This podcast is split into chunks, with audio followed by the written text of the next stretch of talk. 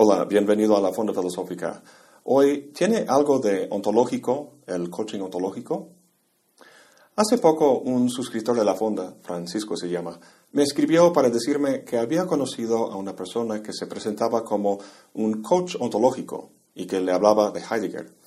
Sin conocer bien a Heidegger, Francisco vio mi serie sobre el ser y el tiempo y, como dice en el correo, el resultado ha sido que pienso que Heidegger horrorizaría de que su filosofía se empleara para la motivación empresarial. El motivo de este email es preguntarle su opinión sobre el término coach ontológico y si existiría una relación con la filosofía de Heidegger. Este video es mi respuesta a su pregunta. En el ser tiempo, Heidegger dice, los conceptos y proposiciones fenomenológicos originariamente extraídos están expuestos, por el hecho mismo de comunicarse en forma de enunciado, a la posibilidad de desvirtuarse.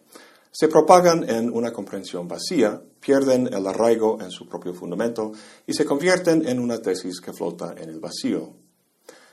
Básicamente está diciendo que un concepto abstraído del contexto fenomenológico vivencial en el que se origina pierde su fuerza epistémica y reveladora, se desarraiga, flotando así en un vacío en el que puede llegar a aplicarse a una amplia gama de fenómenos. Si dijera que esto es lo que ha pasado con los que han inventado esto del coaching ontológico, que a pesar de su seriedad y compromiso, simplemente se han equivocado en su comprensión del concepto de ontología, entre otros, pues estaría diciendo algo muy generoso. La verdad es más triste y lamentablemente común. Se trata de empresarios tratando de distinguir su producto de los de otros empresarios en el mercado.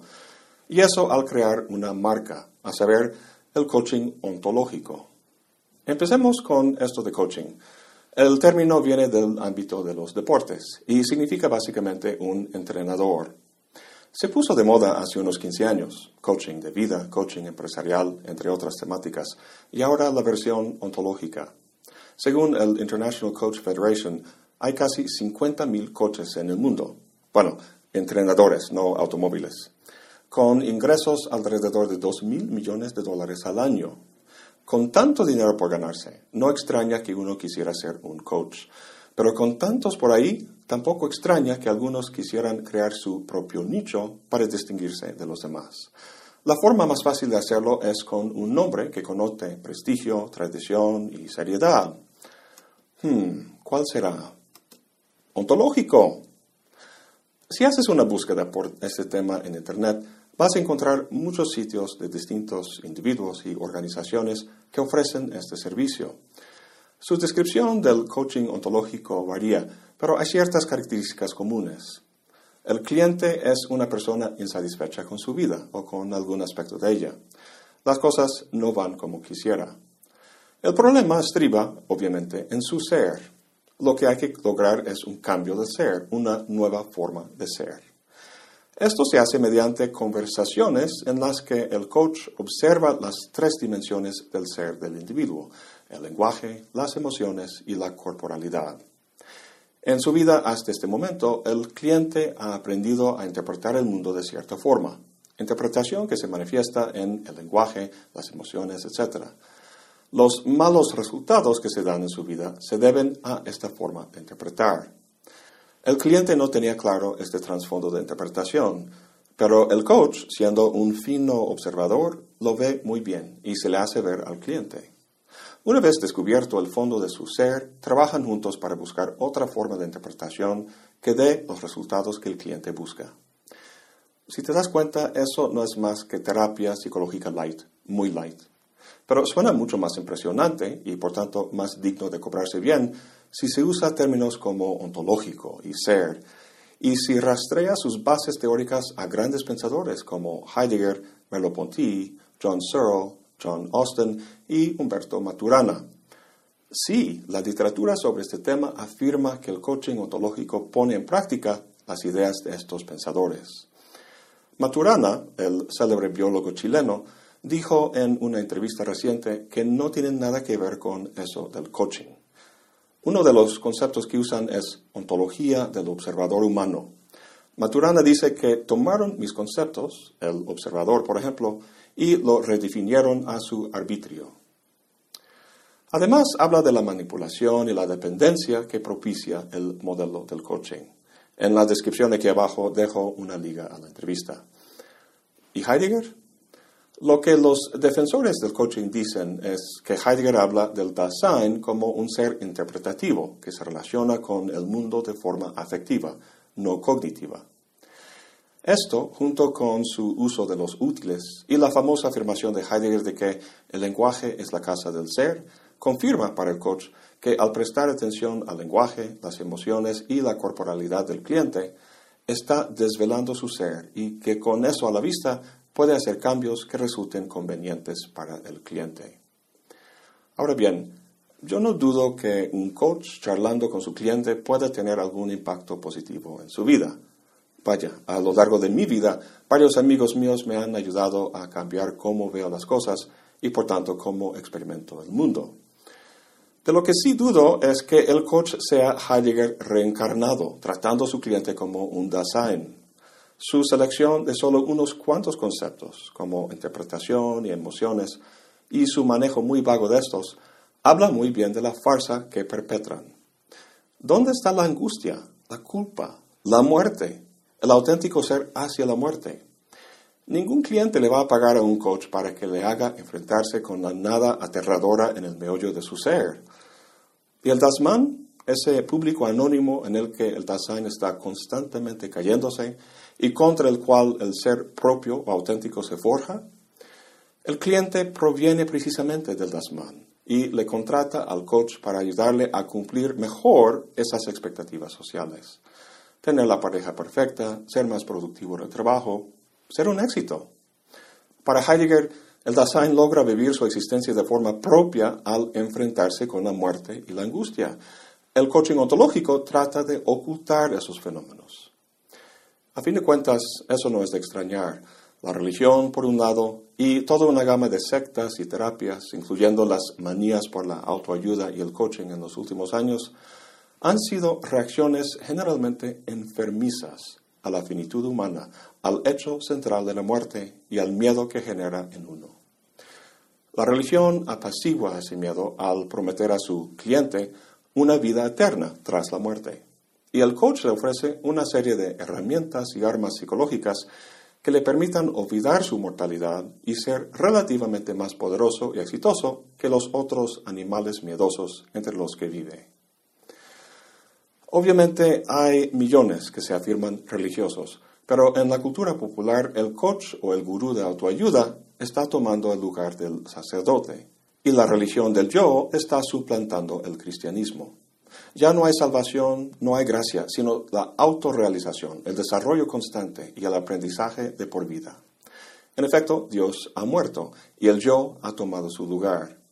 Y es importante entender que ese yo es principalmente un consumidor, un ser cuya naturaleza va en función no de la angustia y la muerte, sino del mercado. No extraña entonces que el coach plantea su servicio en términos empresariales de liderazgo, innovación y competitividad. El yo del cliente es un yo cuya identidad social es medida en términos laborales, por lo que busca habilidades rentables. Lo interesante, o más bien preocupante, es que el ámbito laboral es un capitalismo globalizado que con creciente frecuencia destruye industrias enteras, suplantándolas con nuevas, las cuales requieren de otras habilidades.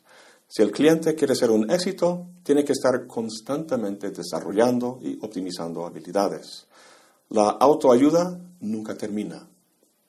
Gilles Deleuze ha analizado todo esto de forma brillante, en términos de lo que llama la sociedad del control, parte de la idea de la sociedad disciplinaria que analizaba Foucault y cómo el poder se ejerce ahí a través del encierro en un sitio, como la escuela, el hospital o la cárcel, que es espacial y funcionalmente diferenciado.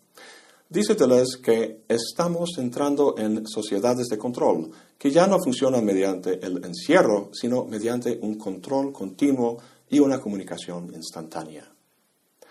El castigo, la educación y la salud ya no representan interrupciones de una vida, sino que están colonizando el trazo entero de la misma.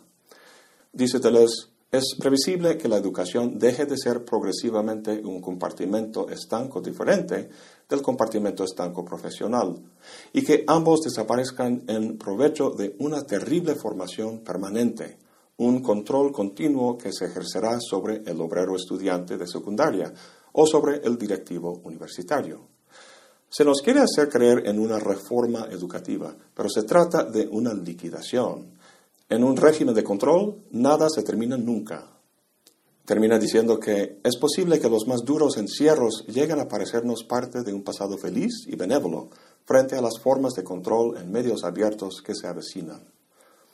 Esas palabras las tomo de una entrevista que Antonio Negri le hizo a Deleuze. Dejo en la descripción una liga para que lo lean en su totalidad.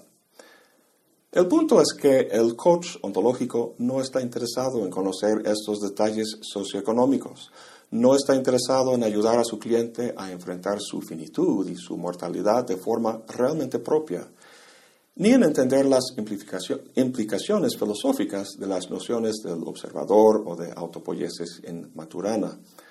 Estas ideas, los nombres de Heidegger y Maturana y etiquetas como ontológico son precisamente eso, etiquetas, como la etiqueta de Tommy Hilfiger que se encuentra cosida en una camisa hecha en una fábrica china. Puro mercadotecnia.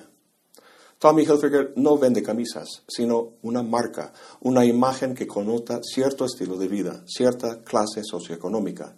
Esto es lo que hace el coach con su etiqueta de ontológico.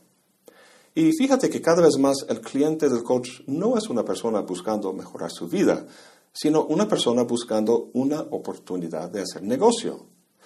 Una buena parte del ingreso de los institutos de coaching es entrenar a gente como coach, quienes a su vez pueden entrenar a más ganándose así la vida. Esto me recuerda a algo que me pasó como a los 13 o 14 años de edad. Encontré en una revista un anuncio que prometía enseñarme a hacer un millón de dólares. Solo tenía que comprar un libro que costaba 50 dólares. Y prometía que si no estaba satisfecho, devolvería el dinero. Le rogué a mi madre que me lo comprara. Ella sabía que era una estafa y que sería una pérdida de dinero. Sin embargo, accedió porque me enseñaría una buena lección. Bueno, mandamos el dinero y un día llegó un paquete con el libro. ¿Qué decía? pues que pusiera anuncios en revistas vendiendo en 50 dólares un libro que prometía enseñarle a uno cómo ganar un millón de dólares. O sea, formar parte de la estafa al perpetuar el engaño. Su truco fue genial y aprendí mi lección. Pues esa es la sensación que me dan todos esos sitios que ofrecen formarle a uno como coach ontológico. En su libro, El libro de los filósofos muertos, Simon Critchley habla del vacío en las sociedades occidentales, que se refiere a la búsqueda de la gente por un sentido en su vida. Este vacío o brecha, dice Critchley, está llenándose por varias formas de oscurantismo, que conspiran a promover la creencia de que, primero, tal cosa como el autoconocimiento puede lograrse. Segundo, que tiene un costo, y tercero, que es completamente compatible con la búsqueda por la riqueza, el placer y la salvación personal. En contraste, Sócrates nunca afirmaba saber nada, nunca prometía conocimiento a otros y, crucialmente, nunca cobraba honorarios. Volviendo a la idea de que la religión, la autoayuda y el coaching, etc., sean reacciones miedosas a la muerte, en el Fedón, Sócrates famosamente dice que la filosofía es una preparación para la muerte idea reflejada en varias escuelas helenísticas, y siglos después en la afirmación de Montaigne de que filosofar es aprender a morir. Dice que quien haya aprendido a morir ha desaprendido a ser esclavo. El coach, con su etiqueta de ontológico en la camisa, aparenta ser un éxito, pero en realidad no es más que uno de los esclavos atados en el fondo de la caverna platónica, enseñando a otros cómo predecir con mayor precisión la forma y el paso de las sombras sobre la pared. Con todo esto, quiero decir que la religión, la terapia, los gurús y los coaches son ilusiones y estafas y que sería mejor leer a Platón, Spinoza o Wittgenstein. No. Bueno, hay muchos estafadores por ahí, pero si alguien encuentra confort en la idea de Dios, ¿quién soy yo para criticarlo? Si quieres dejar de fumar, mejorar la relación con tu pareja, tratar una depresión, pues hay terapias buenas que sí funcionan. Y si tu coach te ha dado más confianza en tu vida cotidiana, perfecto, qué bien. Lo que sí me molesta mucho es el aparentarse. Y sé que no todos son así y que muchos han de tener motivos, al menos no cínicos. Esperaría que la gente que busca sentido en su vida, que quiere vivir bien, leyera filosofía. Creo que la sociedad sería mejor de lo que es ahora. Sin embargo, la filosofía no es para todos. Me duele decir eso, pero es verdad. Hay muchas formas de encontrar ese sentido, a través del arte, siendo voluntario en un asilo de ancianos, avanzando el conocimiento científico. Y qué bueno, porque una sociedad de pura gente leyendo filosofía sería bastante aburrida, la verdad. Sin embargo, tiene algo muy especial que me ha servido mucho, que puedo explicar en términos de un corto video que acabo de ver. La liga está aquí abajo. Se trata de un chavo de Nueva York que, aburrido una noche, decidió sacar su telescopio sofisticado a la calle y dirigirlo hacia la luna. Gente que pasaba preguntaba por el telescopio y el chavo les decía que echara un vistazo. En toma tras toma, ves a todo un abanico de personas, joven y viejo, rico y pobre, negro y blanco, asombrarse sobremanera por lo que de repente ven en su campo visual. Están literalmente hechizados, no pueden creer lo que están viendo. Es como si sus mezquinas preocupaciones y dudas se desvanecieran ante semejante sublimidad. En vez de adorar en el culto del yo, Mejor experiencias que disuelven el yo o que al menos lo ponen en su debida perspectiva. Esto es lo que la filosofía hace para mí. Como el lente de vidrio, cada idea, cada libro, cada sistema filosófico es un lente de la imaginación que, en su conjunto, constituyen un gran telescopio, o más bien un caldidoscopio, que transforma mi pequeño yo empírico en aquel logos universal en el que hablaba Aristóteles Spinoza y Kant. Esos son mis coaches y la filosofía mi religión. Eso es todo por hoy. Gracias por acompañarme. Hasta la próxima y buen provecho.